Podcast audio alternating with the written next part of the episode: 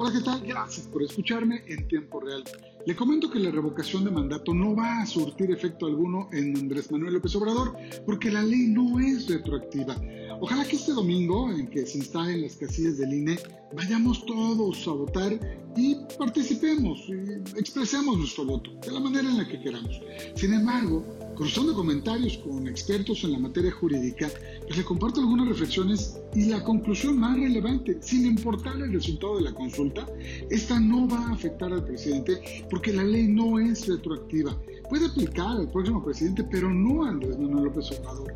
Y es que en un inicio, la figura de revocación de mandato se refleja en el artículo 35 de la Constitución Federal, en la fracción 9 que se agregó el 20 de diciembre del 2019. Se encuentra en el capítulo de los ciudadanos mexicanos, particularmente los derechos de la ciudadanía. La Ley Federal de Revocación de Mandato, como norma reglamentaria de un artículo constitucional, inicia su vigencia al día siguiente de su publicación en el Diario Oficial de la Federación, el 14 de septiembre del 2021. Pero ¿cuál es el objetivo de la revocación de mandato? Determinar la conclusión anticipada en el desempeño del cargo de la persona titular de la presidencia de la República a partir de la pérdida de la confianza.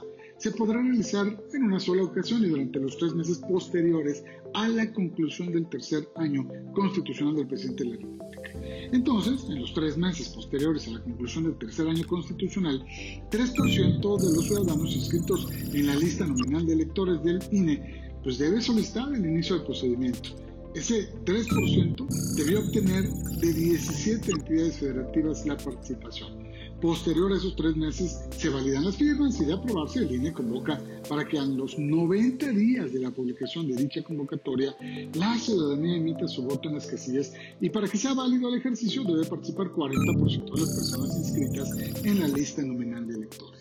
La solicitud de los ciudadanos, conforme al 3% de la lista nominal, debe contener la manifestación expresa de los motivos y causas de pérdida de la confianza.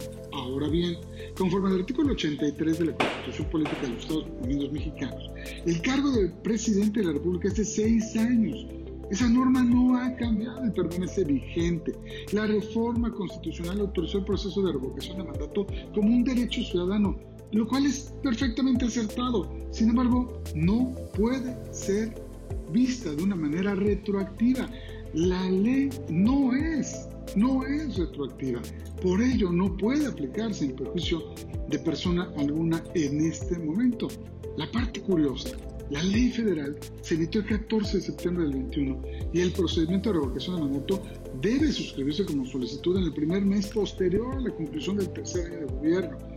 Es decir, los resultados serán inválidos. De todo esto y más, le hablo en mi columna en tiempo real. Gracias por escucharme. Y por supuesto, nos vemos. Nos vemos en tiempo real.